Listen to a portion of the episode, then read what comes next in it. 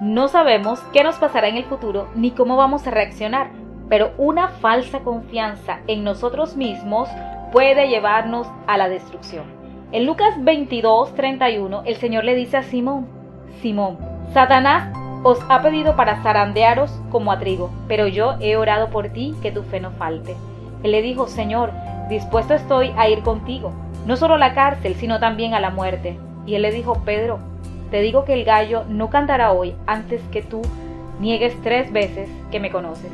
Jesús quería enseñarle a Pedro qué hacer cuando estamos en momentos de prueba y le dice, Pedro, necesitas conocer tu interior. Sabes, Pedro nunca alcanzó a pensar hasta dónde podría llegar. Jamás imaginó negar a Jesús. Él confiaba en lo que había en su interior.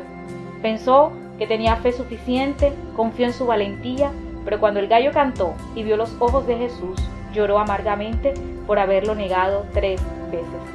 Se dio cuenta que no solo el maestro tenía la razón, sino que su fe no era tan fuerte como creía, no era tan valiente como pensaba, ni mucho menos que podía mentir con tanta facilidad. Y es que el Señor conoce lo que puedes llegar a hacer y ser, tanto bueno como malo, y quiere que sepas que lo que hay en tu interior va a determinar ese momento. Por eso Él no viene a juzgarte, sino que quiere que te rindas a Él para que no llores amargamente, sino que venzas. ¿Sabes? El adicto nunca pensó que iba a caer en las redes de la adicción. O tal vez tú no creas que puedes alcanzar aquello que ves muy grande, no te sientes capaz, pero el Señor sí lo sabe y desea vivirlo junto contigo. Por eso necesitamos entender que hay un mundo espiritual que nos acecha. Tenemos un enemigo que pide zarandearnos, es decir, atribularnos, impedirnos recibir las bendiciones del Señor, golpearnos a través de situaciones difíciles.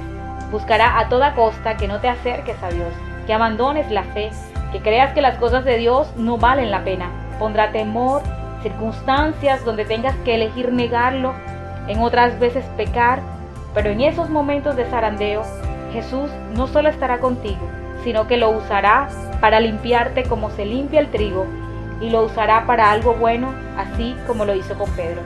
Ahora podrás preguntarte, ¿cómo puedo hacer esto?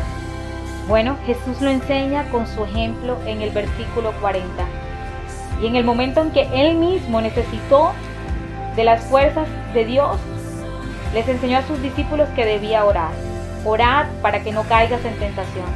A la verdad sé que quieres conocer más, sé que deseas avanzar, pero no puedes y no lo podrás porque nuestra fragilidad humana no lo permite. Necesitamos tener comunión con Dios, orar de manera que Él nos ayude. El Señor no desea que afrontemos la vida solos, en desventaja y con un enemigo que acecha, sino que quiere que venzamos siempre. Y es que la oración es tan poderosa que el mismo Jesús oró por Pedro le dijo Satanás, te ha pedido para zarandear, pero yo he orado por ti. Qué bueno es saber que sin aún pedirlo, el Señor ora por nosotros. Confiemos nuestras vidas a quien nos ama y cuida de nosotros.